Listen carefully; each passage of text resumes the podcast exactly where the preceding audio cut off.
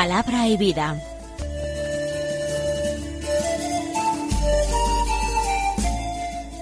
Con el padre Manuel Horta desde Sevilla.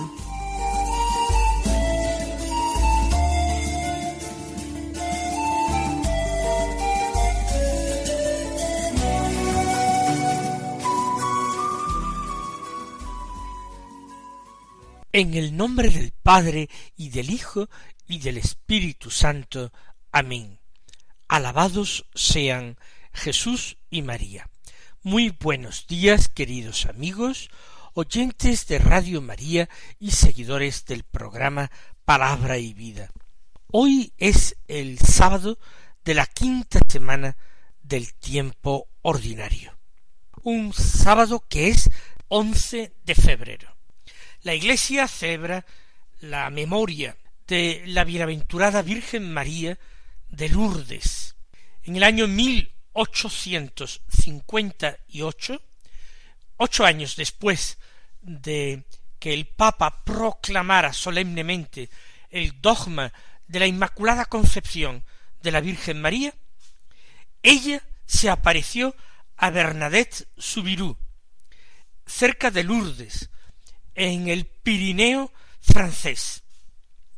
Se apareció cuando Bernadette, junto con otras niñas, cruzaba el río Gabe buscando leña para llevar a su casa y poder encender fuego.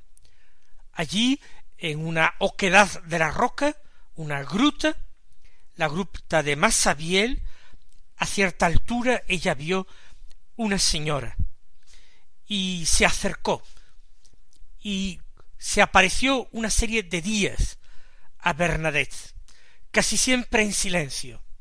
La Virgen pasaba las cuentas del rosario sin mover los labios.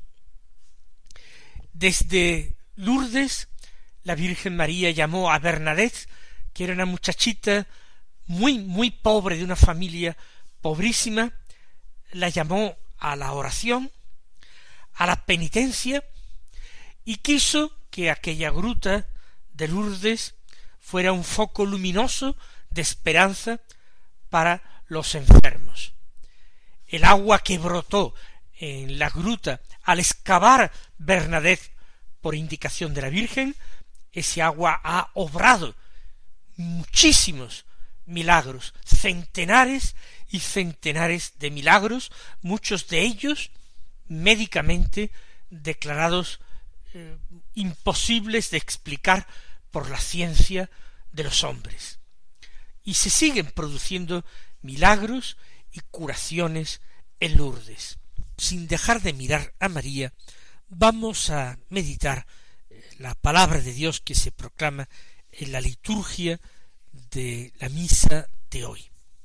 El Evangelio ya sabemos que es de San Marcos, hoy llegamos al capítulo octavo, del que tomamos los versículos uno al diez que dicen así Por aquellos días, como de nuevo se había reunido mucha gente y no tenían qué comer, Jesús llamó a sus discípulos y les dijo Siento compasión de la gente, porque llevan ya tres días conmigo y no tienen qué comer y si los despido a sus casas en ayunas, van a desfallecer por el camino.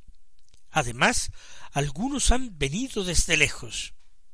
Le replicaron sus discípulos ¿Y de dónde se puede sacar pan aquí en despoblado para saciar a tantos? Él les preguntó ¿Cuántos panes tenéis?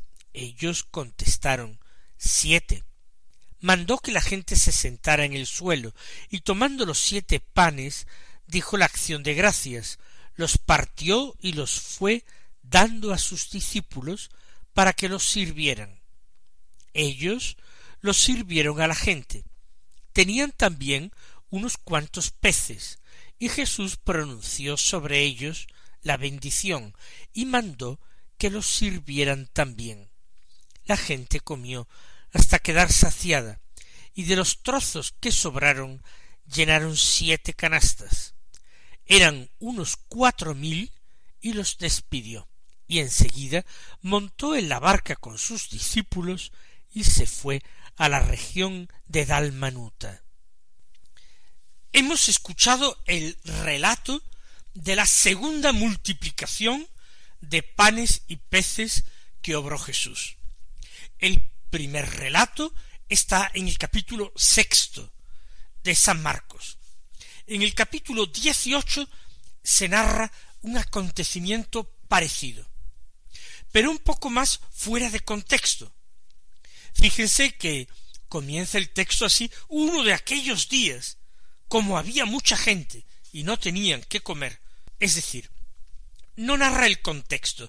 Seguramente se trata de una de aquellas aglomeraciones, multitudes de gentes que se agolpaban para ver a Jesús, para escucharle si era posible, para eh, contemplar sus milagros o alcanzar sus favores personalmente. Y la gente se entretenía con Jesús, y a veces pasaban las horas, y la gente se encontraba en un lugar alejado de su domicilio y no habían previsto llevarse la comida. No tenían que comer, y eso conmueve el corazón del Señor. Esta multiplicación de panes y peces fue uno de los signos más eh, repetidos por la gente al hablar de Jesús. Es curioso que es uno de los acontecimientos que están en los cuatro evangelios Mateo, Marcos, Lucas, Juan. Fíjense que ni siquiera la institución de la Eucaristía, tal cual está en los cuatro evangelios, en San Juan no está. Y episodios claves no se encuentran en todos los evangelios. Las bienaventuranzas están en Mateo y Lucas, pero no en los otros dos. La parábola del hijo pródigo solo está en Lucas, la de la oveja perdida está en Mateo y Lucas, pero no en los otros dos. Y así sucesivamente. Pues bien, la multiplicación de los panes y de los peces es algo que narran los cuatro evangelistas. Fue un signo extraordinario y fue también un anuncio una figura de la Eucaristía que el Señor dejaría más adelante en la última cena. Jesús llamó a los discípulos, dice Marcos, y les dijo siento compasión de la gente. Llevan ya tres días conmigo y no tienen qué comer. Y si los despido a sus casas, en ayunas, se van a desmayar por el camino. Tres días lleva la gente con Jesús en el lugar que se tratara. No está dicho en este texto. Ciertamente, cerca del lago de Genesaret, porque al terminar Jesús se embarca con sus discípulos. Así pues, están en las cercanías del lago, en una de sus orillas, y la gente que procede de muchos lugares, de muchos pueblos, del entorno del lago o incluso de toda Galilea, llevan varios días con Jesús, si llevaban provisiones se les han agotado, y Jesús dice si yo ahora los despido, que se vayan a sus casas a comer, aquellos que viven más lejos van a desmayar por el camino. Y no debe ser así, ya que aquellas personas se han privado del alimento material, del pan, con tal de alimentarse de ese otro pan espiritual que es la palabra de Dios. No es justo en el corazón del Señor que ellos ahora sufran por haber estado atentos a su palabra. Además, dice el Señor, algunos han venido desde lejos. Razón de más. Los discípulos les replicaron y de dónde se puede sacar pan aquí en despoblado para que se queden satisfechos. La pregunta nos parece un tanto ingenua. No debería hacer demasiado tiempo de que el Señor haya saciado a una multitud de cinco mil hombres. ¿Por qué ahora los discípulos se quedan extrañados de que Jesús diga que le da lástima dejar marchar a aquella multitud, porque los discípulos no podían esperar que ocurriera lo que había ocurrido hace tiempo, como de hecho también en esta ocasión sucedió. No lo sé exactamente por qué. Es imposible que hubieran olvidado aquello que se grabó tan profundamente en la mente y en el corazón de las gentes. Pero sí que me lleva a mí a reflexionar esto, de que también nosotros somos muy olvidadizos en relación con las gracias y los dones de Dios. ¿Cuántas veces el Señor nos ha sacado de un apuro? Lo pedimos de una manera ferviente y angustiada.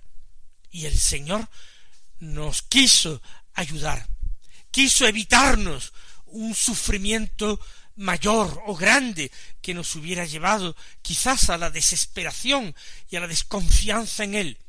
El Señor condescendió con nuestra debilidad y nos confortó, nos consoló, nos socorrió, nos alimentó en ese hambre profunda que experimenta el ser humano cuando se percibe desvalido.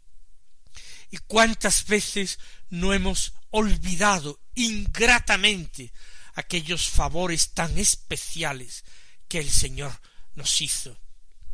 Parece que el Señor tiene que recomenzar cada día a ganarse nuestra confianza y nuestro amor. Parece que todo lo que hizo en el pasado, incluido ayer, ya no cuenta para nosotros reclamamos, exigimos nuevas pruebas de su amor y de su protección, cuando ni siquiera hemos dado bien las gracias por los dones recibidos hasta ese momento. No nos admiremos por el comportamiento y las palabras de los apóstoles cuando nosotros también somos extraordinariamente olvidadizos.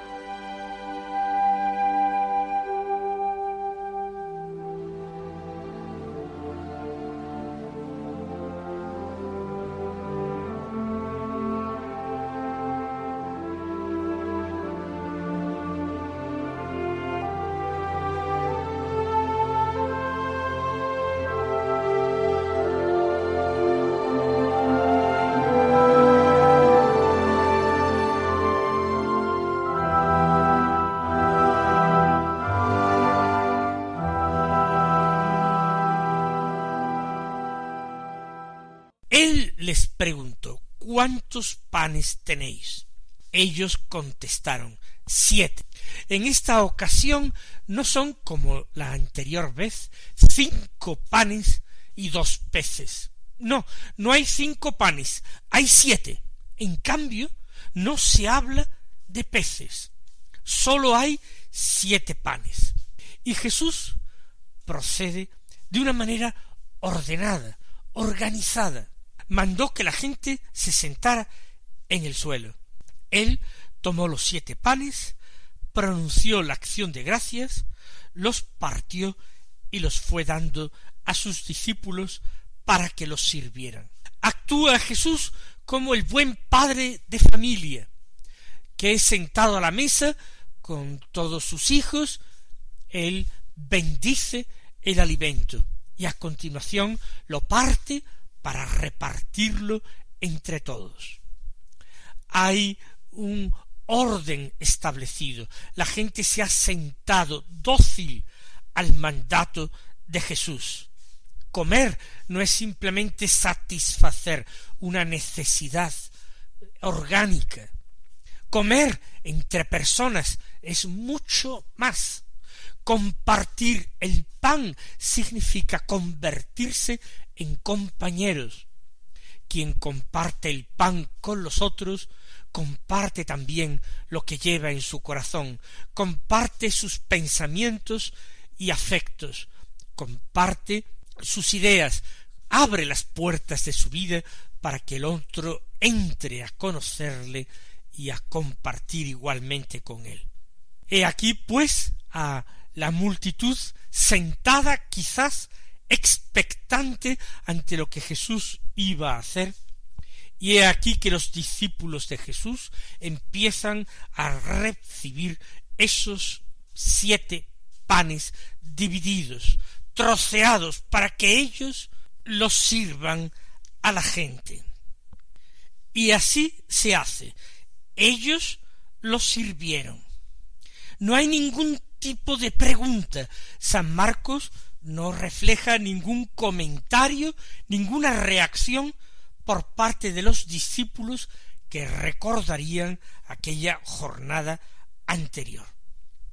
También dice había, o tenían unos cuantos peces.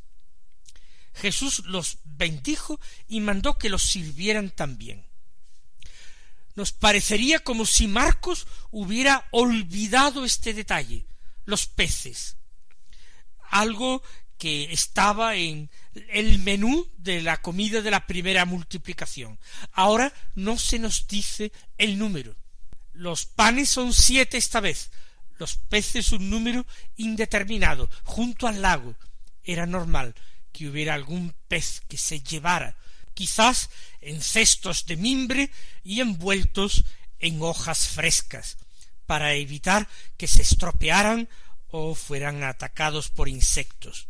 Allí están los apóstoles de nuevo repitiendo aquel mismo servicio que habían prestado hace algún tiempo. La gente comió hasta quedar satisfecha. No resulta esto excesivamente difícil. Para la gente comer gratis es siempre una alegría. El recuerdo de la maldición bíblica comerás el pan con el sudor de tu frente parece que en estas circunstancias queda cancelada y la gente se alegra de recibir el alimento necesario para la vida sin haberse esforzado por conseguirlo. La gente come hasta quedar satisfecha. Parece que se olvida por algún tiempo la enseñanza que el Señor les ha estado impartiendo. Ahora están centrados en ellos mismos, en este alimento mucho más material. Y de los trozos, dice San Marcos, que sobraron, llenaron siete canastas. De siete panes, una vez que se han saciado la multitud, se llenan siete canastas de sobras. Varían los números. Puede ser que estos números tengan un significado simbólico, sin lugar a dudas. Siete es el número de todos los hombres, no sólo del Israel de Dios. Son siete los diáconos que los apóstoles establecen precisamente para atender a las viudas de lengua griega. Es un número de plenitud que hace referencia a la totalidad de todos los hombres. El festín que prepara el Señor no es un festín solamente para el pueblo de Israel.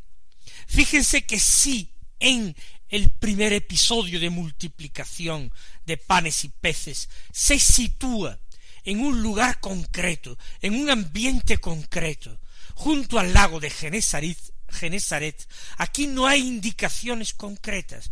Puede ser cualquier sitio, puede ser cualquier momento, uno de aquellos días. Y allí, después de haber contado ese gran favor concedido por Jesús a una mujer fenicia, ahora también sacia una nueva multitud. A partir de siete panes se sacia la multitud y sobran siete canastas para aquellos hombres para los de todas las épocas. Sobra, no se agotan los dones del Señor. Él sigue teniendo sus cestos repletos para que nosotros acudamos a Él. El que tenga sed, dirá el Señor en el Evangelio, que venga a mí y que beba.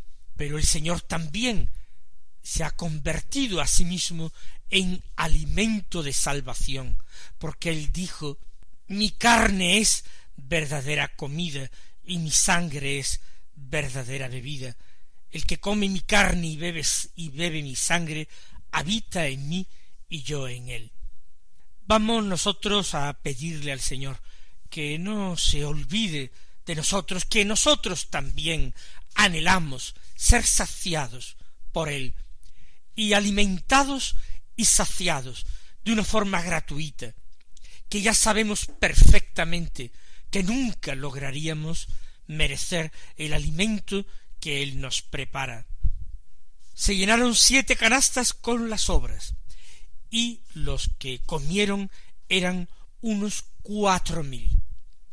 También quizás un número simbólico venidos de los cuatro puntos cardinales. No imaginamos que en aquel momento ni los apóstoles ni nadie contaran a los circunstantes ni contaran tampoco el, número de trozos de pan que sobraron. Jesús los despidió. Luego se embarcó con sus discípulos y se fue a la región de Dalmanuta. Jesús despide a sus discípulos, pero no como en la primera multiplicación pretendieron hacer los apóstoles. Él los despide cuando ya se han saciado, cuando se han alimentado, cuando no van a desfallecer por el camino.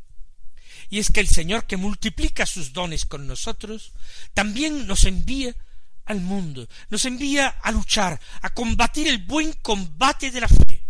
El Señor no nos envía eh, desprovistos de fuerzas ni de alimentos, pero a veces Él se retira y nos deja solos en la lucha, eso sí, con la energía suficiente para alcanzar con su gracia la victoria. Y se fueron a la región de Dalmanuta, que no se sabe dónde está, es un nombre desconocido en la Biblia y fuera de la Biblia, lo que acentúa más ese carácter simbólico que tiene todo el relato al que no se ha querido situar en un lugar concreto. Mis queridos hermanos, que el Señor os colme de bendiciones y hasta mañana si Dios quiere.